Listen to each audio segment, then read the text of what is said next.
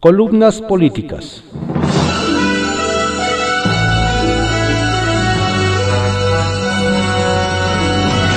Continuamos con la audiosíntesis informativa de Adrián Ojeda Román, correspondiente a hoy, miércoles 24 de junio de 2020. Vamos con algunas columnas políticas que se publican en diarios de circulación nacional. Sobremesa, por Lourdes Mendoza, que se publica en el periódico El Financiero. Gracias a Morena, costarán más caras las medicinas. Como si no tuviéramos suficiente con la crisis de salud por el COVID-19, agravada por la pésima gestión de López Gatel, la peor crisis económica, no solo generada por la pandemia, sino exacerbada por la necedad del presidente a no dar incentivos fiscales para evitar el cierre de empresas y que, como pronostica el Coneval, 10 millones de personas que no conocían el hambre lo harán. Y ya ni qué decir de la crisis social con una inseguridad también histórica y que se pondrá peor aún. Que les cuento que el diputado de Morena, Ernesto Pérez Astorga, aprovechando que por el TEMEC había que hacer adecuaciones a algunas leyes secundarias, se aventó una iniciativa para que las transnacionales, inhale, exhale, puedan extender hasta 10 años más las patentes de los medicamentos. Bueno, esto ni Obama lo tiene, ni Estados Unidos ni Europa lo permiten. Y sin necesidad de tener un MBA, podemos solo de leer e intuir que su iniciativa va en contra de los propios mexicanos. Vamos, se volvió más papista que el Papa y hasta le cambió el nombre. En el mundo se llama Ley de Propiedad Industrial y aquí el senador decidió cambiarle a Ley para la Protección de Innovación Industrial.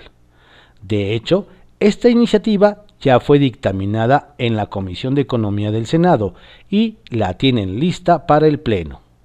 Es un esquema silencioso donde se pagaría un sobreprecio de los medicamentos y se verían afectados todos los mexicanos, Aquí aplicaría la frase, primero las empresas extranjeras, después los pobres y los mexicanos. Para muestra un botón. Las versiones genéricas de un medicamento pueden ser en promedio hasta 70% más económicas. Ahora multiplique esto por los millones de piezas que el gobierno y los particulares adquieren cada año en nuestro país. La iniciativa de esta ley representa los intereses económicos de la industria farmacéutica extranjera, incluso por encima de los principios de eficiencia de recursos públicos en la compra de medicamentos, su inminente impacto negativo en el bienestar social y la accesibilidad que todos los mexicanos podrían tener a los medicamentos. Dejaron grabadas las placas. Me dicen mis fuentes que es evidente que la iniciativa fue gestada desde la alta esfera de la industria transnacional y que parece traer impresos los nombres de Cristóbal Thompson y Rodrigo Puga, director ejecutivo y expresidente de la AMIF, y su equipo de cabildeo en el Senado, que trabajaron de la mano con los equipos de los senadores Gustavo Madero y Pérez Astorga y aclaro, con el total aval y, soporte de Juan Lozano, director general del INPI, el cual depende de la Secretaría de Economía. De avanzar esta iniciativa sería en detrimento de la industria mexicana, que se ha desarrollado y fortalecido en los últimos años. Significaría un impacto para las inversiones nacionales, fuentes de empleo y sobre todo para la capacidad nacional de desarrollo de desarrollar ciencia, investigación y tecnología. El precio promedio de los medicamentos de patente es de 1.297 pesos en comparación con el promedio de 23 pesos en medicamentos genéricos. Huawei apuesta por el talento mexicano. Huawei continúa sorprendiendo a propios y extraños con una serie de alianzas que están marcando una diferencia, perdón, un diferenciador importante entre sus competidores. Samsung y Apple.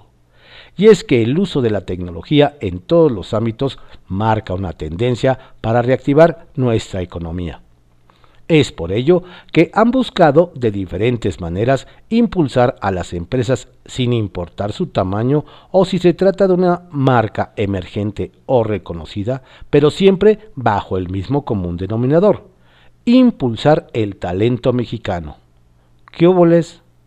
De hecho, déjenme decirles que desde su llegada han invertido 500 millones de dólares en nuestro país una apuesta importante si tomamos en consideración que duplica la inversión china total desde 1999.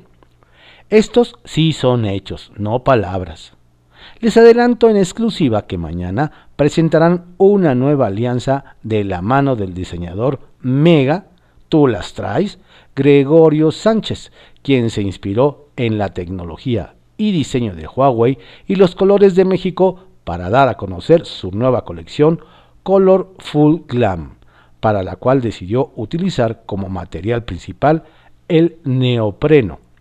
El uso de dicho material poco convencional en prendas ready to wear es trabajado de manera magistral por Gregorio, quien logró incluirlo en piezas cómodas, elegantes y glamorosas. En privado, por Joaquín López Dóriga que se publica en el periódico Milenio.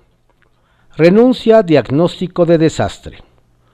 La doctora Asa Cristina Laurel presentó su renuncia a la Subsecretaría de Integración y Desarrollo del Sistema de Salud, SITS, tras cinco meses, me dijo, de presiones del titular de la Secretaría de Salud, Jorge Alcocer, apoyado por el director del INSABI, Juan Antonio Ferrer.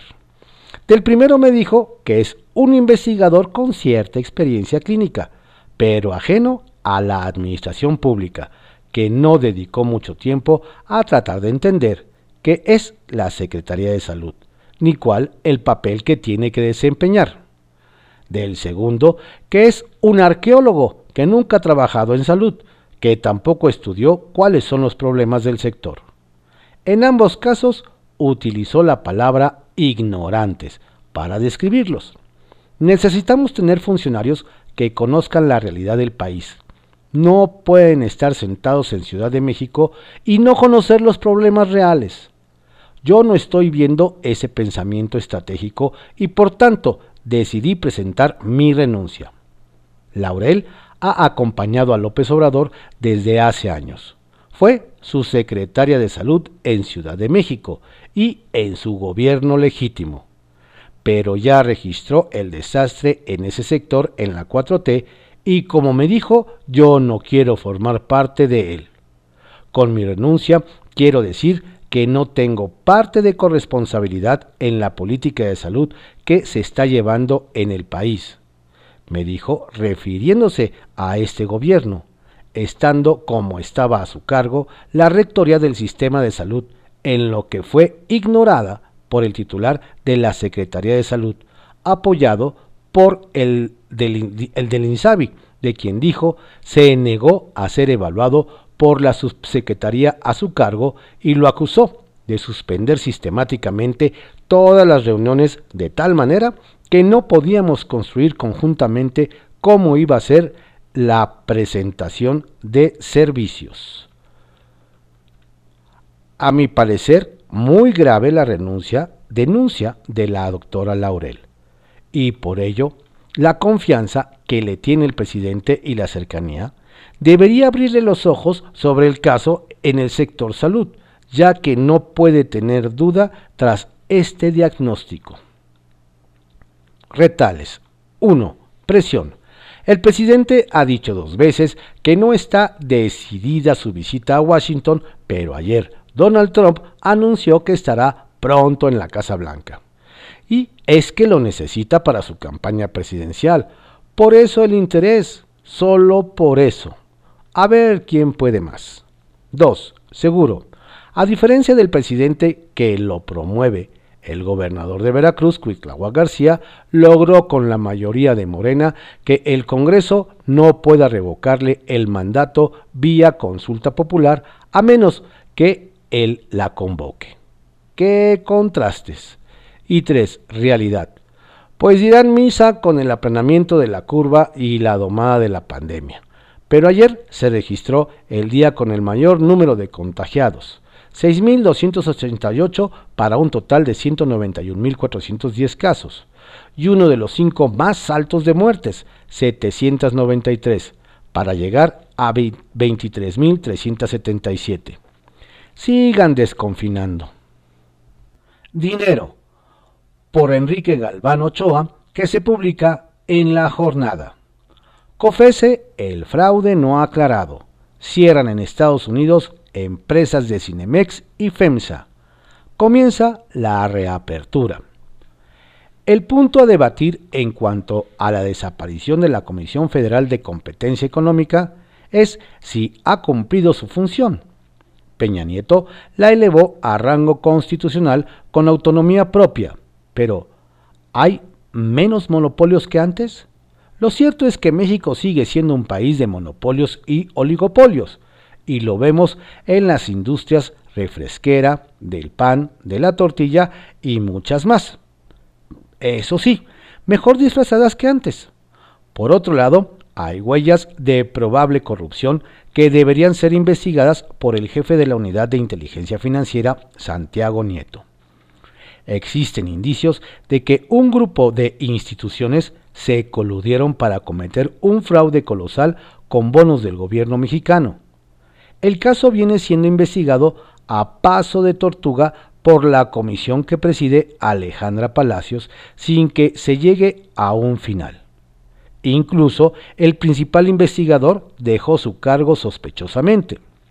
Otra velocidad emplea Alejandra Palacios cuando se trata de defender ciertos intereses ligados al viejo régimen. La comisión anunció que dio inicio a una controversia en la Suprema Corte de Justicia de la Nación contra la Secretaría de Energía a fin de determinar si la dependencia violó la Constitución con las reglas que impuso apenas el mes anterior para regular el mercado eléctrico nacional.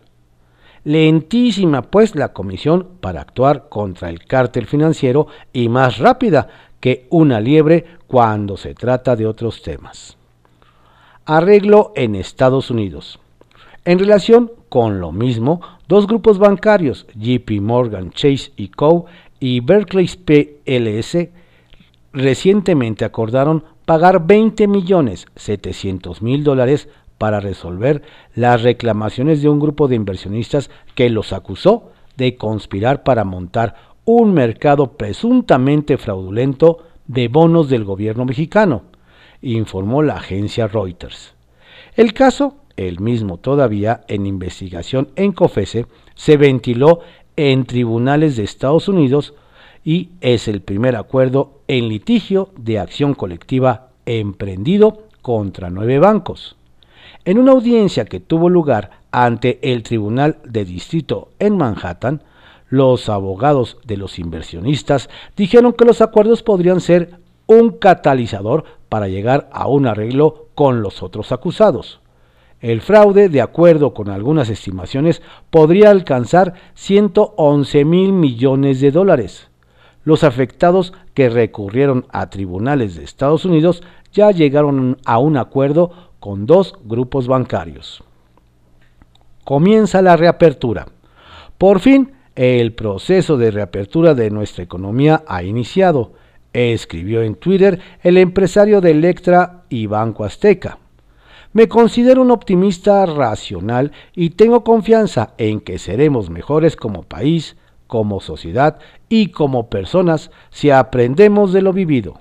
Compartió algunas reflexiones. Una de ellas dice, no hay camino fácil y siempre debemos pensar en hacer lo correcto para el bienestar de nuestros colaboradores, así como para los millones de clientes y familias que dependen de que hagamos lo correcto. Cierran sucursales. Cinemex reorganiza las finanzas de dos subsidiarias en Estados Unidos bajo el amparo del capítulo 11 de la ley de quiebras en tanto que Fomento Económico Mexicano, FEMSA, el conglomerado dueño de OXO y de el principal embotellador Coca-Cola, también inició un procedimiento de quiebra de su filial Specialties Cafe Bakery con más de 50 establecimientos en el país del norte. Las subsidiarias Cinemex Holdings y Cinemex USA Real Estate Holdings solicitaron desde finales de abril la protección en una corte de Miami, Florida, según reporte de Infocel. Por su lado, FEMSA dio a conocer que su filial de restaurantes Specialties Cafe Bakery inició un procedimiento de quiebra el 27 de mayo. Specialty Café Bakery está cerrando después de 33 años de actividad, dijo la cadena a sus clientes en un comunicado publicado en un portal de Internet. En México, el conglomerado ha mantenido abiertas sus tiendas de conveniencia OXO, farmacias y gasolineras por estar consideradas con actividades esenciales para seguir operando. Historias de reportero por Carlos Lórez de Mola que se publica en el Universal. ¿Dónde estabas cuando Peña Nieto? Siendo espiado por su gobierno. Un mes y medio después de que tomó posesión Enrique Peña Nieto, cuando presumía que había logrado abatir los niveles de violencia en el país, transmití las tres horas del noticiero matutino de televisión desde Torreón, Coahuila, epicentro de la violencia Después de presentar reportajes y enlaces a los 10 sitios más violentos de México, de salida me tocó escuchar una balacera en la laguna. La emisión desmentía el triunfalismo oficial y por eso irritó al poder y lo hicieron saber. Durante el sexenio de Peña Nieto, en esta columna, revelé la ejecución extrajudicial en Tanguato, Michoacán que se volvió uno de los tres expedientes de violación a los derechos humanos que persiguieron a ese régimen en instancias internacionales, junto con Ayotzinapa y Tlatlaya. Después de esta denuncia, empezaron a llegarme al celular una serie de singulares mensajes hechos a la medida para que yo diera clic.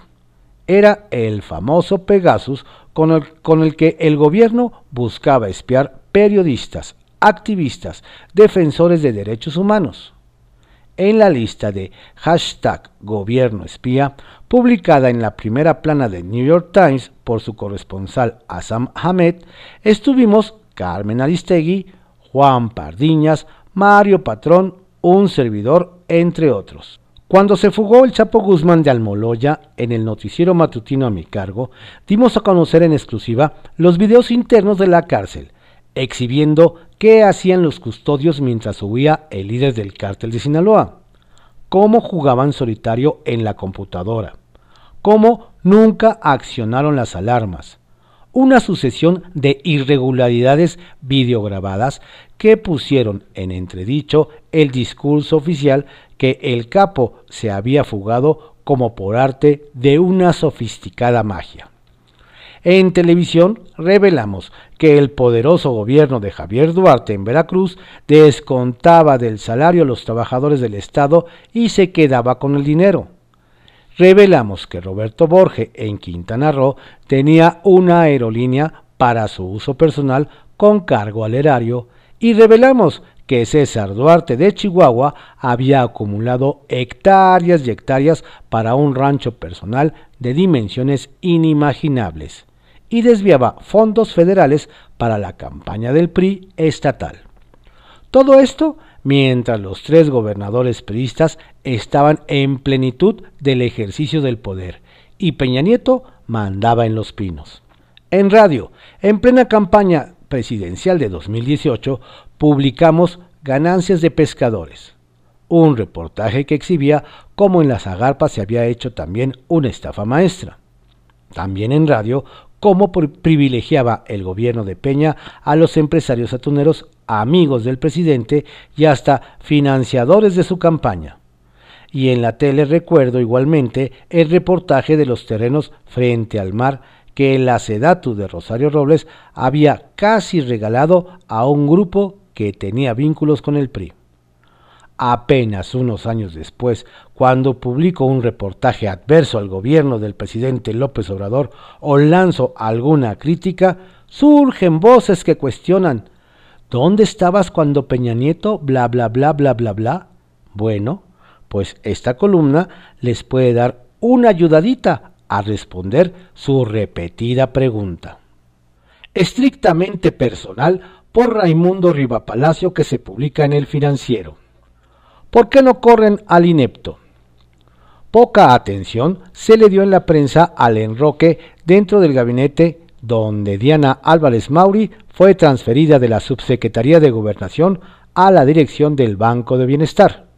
Su titular, Rabindranath Salazar, fue movido al área que se encarga del desarrollo democrático, la participación y los asuntos religiosos de Bucareli. El presidente Andrés Manuel López Obrador hizo el cambio que dijo extrañamente era obviamente republicano, sin explicar las razones. Entre menos palabras, mejor guardado el secreto. El Banco del Bienestar está en el corazón de la estrategia electoral y Salazar se había ido convirtiendo en un problema. Salazar, militante de Morena desde hace casi seis años, fue compensado con la titularidad del Banco del Bienestar por haber renunciado a la candidatura por la gobernatura de Morelos y permitir que Cuauhtémoc Blanco se quedara con ella, como parte de un acuerdo electoral en 2018 entre López Obrador y el partido Encuentro Social. Su llegada a esa institución fue altamente criticada porque finanzas y administración se encuentran entre las muchas cosas de las que no sabe nada pero por su experiencia política y haber estado en varias campañas electorales, llenaba el perfil buscado por López Obrador.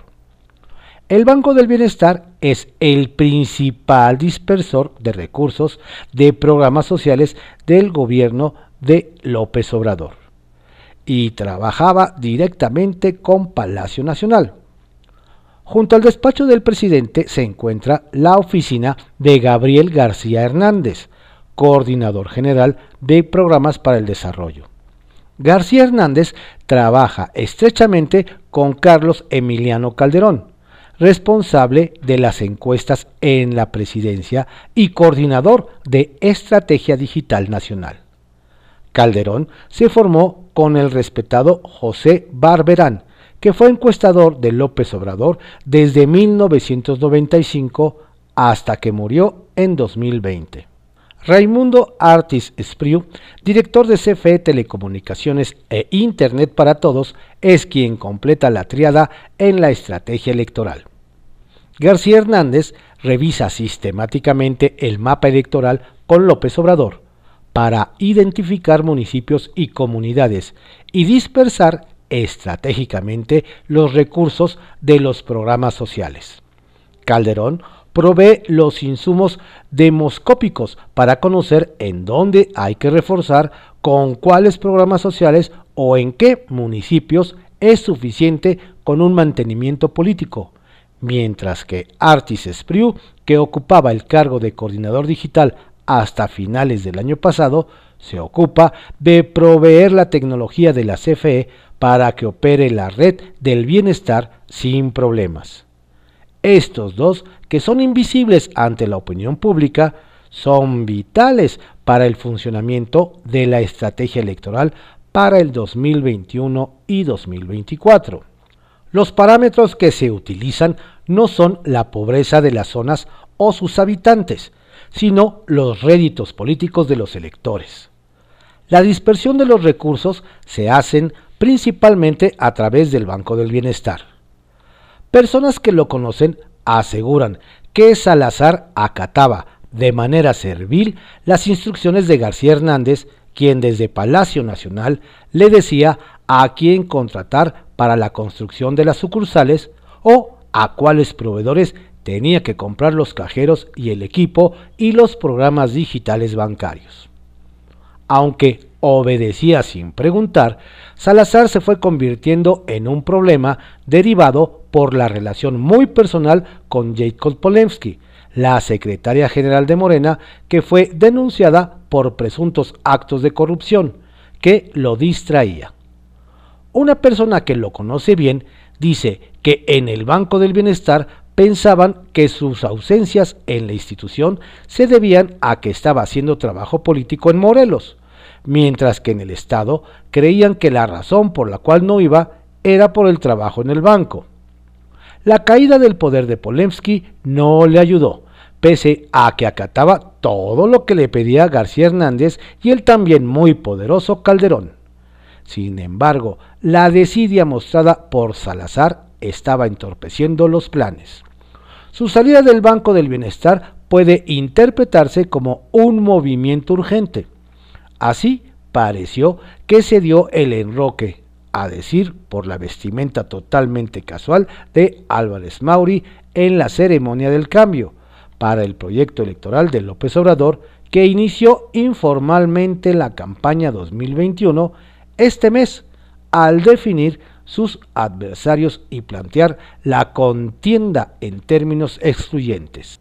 Salazar, pese a los antecedentes en el banco, donde no cumplió con los objetivos y las metas que se le habían establecido desde el primer día de la administración, cayó para arriba porque era mejor tenerlo dentro y controlarlo, que fuera y suelto. No podían mandarlo a la calle porque conoce todo el proyecto electoral confió una persona que está enterada de la estrategia desarrollada por García Hernández y Calderón. Se sabe todos los secretitos del proyecto del 21. Su relevo, Álvarez Mauri, que no tiene una carrera pública notable, por lo cual fue criticada cuando llegó a la subsecretaría de Gobernación para hacerse cargo de asuntos con los cuales no estaba familiarizada, tampoco llena los requisitos que establece la ley de instituciones de crédito, como sus tres antecesores, para ocupar el cargo dentro de la banca de desarrollo. Pero se ha distinguido en lo que va del sexenio por mantener un bajo perfil y no meterse en problemas. Para López Obrador, asimismo, es una persona confiable al ser protegida del fiscal general Alejandro Gertz la vieja relación de Álvarez Mauri con Gertz Manero es funcional para las operaciones políticas que se hacen a través del Banco del Bienestar. La Fiscalía Especializada en Delitos Electorales, que encabeza un incondicional de López Obrador, José Agustín Pinchetti, también depende de él. El diseño de García Hernández, Calderón y Artis Espriu está blindado por todos lados con el enroque. Salazar se queda adentro del gobierno y no se le maltrató públicamente. Será muy difícil que hable lo que sabe. De cualquier forma, no tenían de otra los estrategas porque ya no había tiempo para hacer cambios en la parte instrumental más importante del proyecto electoral del presidente, que es el banco. Arsenal, por Francisco Garfias, que se publica en el periódico Excelsior. AMLO, el mito se derrumba. Andrés Manuel López Obrador ha sido un fenómeno de popularidad desde sus años de opositor. Ganó de calle las elecciones presidenciales la tercera vez que contendió. Llegó a Palacio Nacional con 30 millones de votos y una aceptación de alrededor del 80%, según las encuestas de esa época. Nada parecía afectarle, ni los ataques de sus adversarios, ni las críticas de los académicos, ni sus acciones de rebeldía, ni su lenguaje polarizante de pobres contra ricos. En el imaginario popular era el rayito de la esperanza, la honestidad valiente, el hombre que mandó al diablo a las instituciones. El desafuero lo catapultó a las nubes. El ruido de las querellas legales que enfrentó en 2004-2005 como jefe de gobierno aumentó su popularidad. Ni siquiera la prolongada ocupación de Avenida Reforma para protestar por lo que consideró un fraude electoral lo afectó. Ya como presidente, tiró a la basura la mega obra del Naim, más de 100 mil millones de pesos invertidos en lo que hoy es un cementerio de chatarra. Nos dejó sin gasolina unos días por su guerra al huachicol y su popularidad siguió intacta. La tragedia en el municipio hidalguense de Tlahuelilpan, 137 fallecidos, tampoco le afectó. liberó en octubre de 2019 al narcotraficante Ovidio Guzmán, que tenía amenazada la ciudad de Culiacán. La encuesta de EGNOL en noviembre de ese año le dio una aprobación de 72%. Ese fenómeno lo llegaron a bautizar como el efecto teflón, porque nada le pegaba. Pero el poder desgasta cuando no hay resultados. En la 4T no los ha habido, ni económicos, ni de seguridad, ni de empleo, ni de salud. En más de año y medio en Palacio Nacional, su gobierno no ha sabido lo que es crecimiento, palabra que quiere sacar del diccionario económico. No le puede echar la culpa al COVID-19. Antes de la pandemia, el crecimiento ya era negativo. En materia de seguridad, otro tema muy sensible para los mexicanos, no solo no ha dado resultados, sino que estamos peor que antes. El promedio de asesinatos es de casi 100 al día en los 18 meses que lleva de gobierno. En total ya son 53.628 según cifras oficiales, más que con Peña Nieto o Felipe Calderón en su primer año y medio de gobierno. De salud, mejor ni hablamos. Escasez de medicamentos para niños con cáncer. Caos en la transición hacia el INSABE. Y lo peor, el manejo de la pandemia ya nos tiene en el podio mundial de la letalidad que se mide por el número de contagios. Somos terceros en el mundo, 12.2%, detrás de Gran Bretaña, 13.9%, y de Italia, 14.5%, según el último reporte de la Universidad Johns Hopkins. En mortalidad somos décimo novenos, con 17.90 por cada, 10, por cada 100.000 habitantes. Y ayer rompimos récord de contagios, con más de 5.000. Es demasiado, el desgaste tenía que llegar. El índice de confianza está en uno de sus peores niveles. El indicador de confianza del INEGI ICC ETCO registró 31.1 puntos en mayo pasado, un retroceso de 13.2 puntos en relación con el mismo mes del año pasado. La confianza en mayo se vio afectada por los valores bajos de las percepciones sobre la posibilidad de consumo de bienes duraderos, así como la situación económica actual del país. Todas las encuestas, hasta las más amigables, lo tienen a la baja. EGNOL que encabeza Heidi Osuna, le dio 44% de aprobación en mayo, una pérdida de 28 puntos en relación a noviembre de 2019. Consulta Mitofsky lo trae en su nivel más bajo desde que llegó a Palacio Nacional, 46.1%. Hasta el financiero registra una caída de 8 puntos en su aprobación. El mito se derrumba. La Junta de Gobierno de la Comisión Ejecutiva de Atención a Víctimas, SEAF, se reunirá hoy para elegir a la encargado encargada de despacho que sustituirá a la recién renunciada Mara Gómez. Mara presentó ayer su renuncia ante el Senado, que es el órgano que la eligió. La versión oficial es que los colectivos de víctimas pidieron su salida. La realidad es que al gobierno federal le faltó voluntad política y apoyo presupuestal para que la CEAF atienda a las miles de víctimas de la violencia. Sabemos que algunos senadores la buscaron para platicar, pero Mara tiene claro que no está en las condiciones para seguir adelante en la CEAF. Teléfono rojo por José Ureña que se publica en el periódico 24 horas el INAI y el INE en capilla. Un temor generalizado recorre a los órganos autónomos. No saben cuándo y en qué turno les tocará, pero la inmensa mayoría de sus integrantes, comisionados o consejeros, lo mismo da, se sienten expuestos. Pronto les puede llegar la escoba de la desaparición, del despido o de la remoción por cuestionamientos a su función y a su integridad moral. Por ello, todas las mañanas hurgan el humor presidencial y casi siempre, sin mayor repercusión mediática, salen en su defensa. no todos tienen la audacia de Guillermo García Alcocer, quien, vilipendiado, pidió cita en Palacio Nacional y fue recibido. Permaneció en el cargo Victoria Pírrica por un tiempo más y debió renunciar a la presidencia de la Comisión Reguladora de Energía CRE.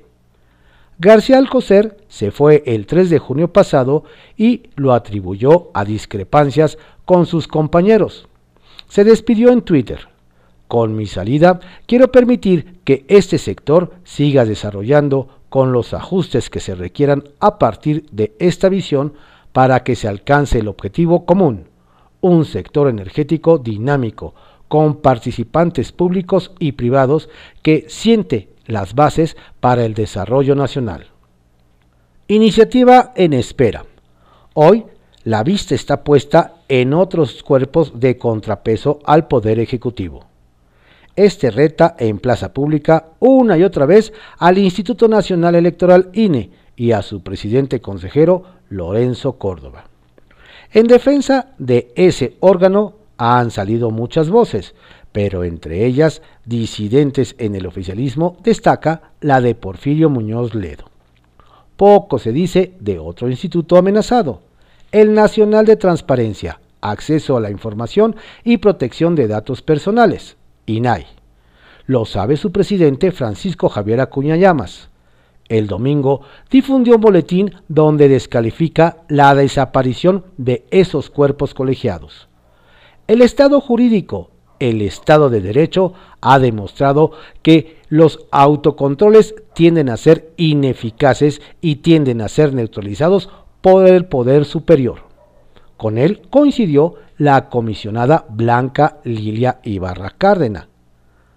Hoy, más que nunca, debemos defender la autonomía de estos organismos en lo general y los garantes del derecho en particular. Son dos casos, pero la lista y situación no caben en un espacio de 3.000 caracteres. La única buena noticia es la decisión de Ricardo Monreal de reiterar su iniciativa para fundir tres de esos órganos autónomos en otro nuevo. La protección civil. 1. David León tuvo una victoria en silencio en su ámbito protección civil. Evitó la desaparición del fondo destinado a emergencias y hoy, con el sismo y las inundaciones habidas y en puerta, ese dinero será un respiro. Por lo pronto ya apoya a Alejandro Murat para declarar la emergencia en medio centenar de municipios con afectaciones sísmicas. Y dos, Ricardo Salinas Pliego fue criticado por oponerse a la suspensión de actividades productivas por la pandemia. A pesar de ello, es congruente consigo mismo y ayer publicó en Twitter, por fin el proceso de reapertura de nuestra economía ha iniciado. Me considero un optimista racional y tengo confianza en que seremos mejores como país, como sociedad y como personas si aprendemos de lo vivido. Estas fueron algunas columnas políticas que se publican en diarios de circulación nacional en la audiosíntesis informativa de Adrián Ojeda Román, correspondiente a hoy, miércoles 24 de junio de 2020. Tenga usted un estupendo día. Por favor, cuídese mucho, cuide a su familia. Si no tiene a qué salir, quédese en casa. une chanson pour marcher sur la lune, sur la montagne.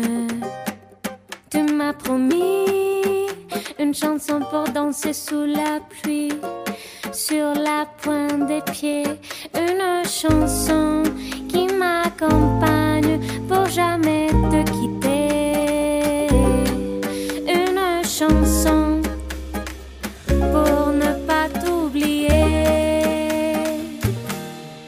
Tu m'as promis une chanson pour flotter sur la mer comme les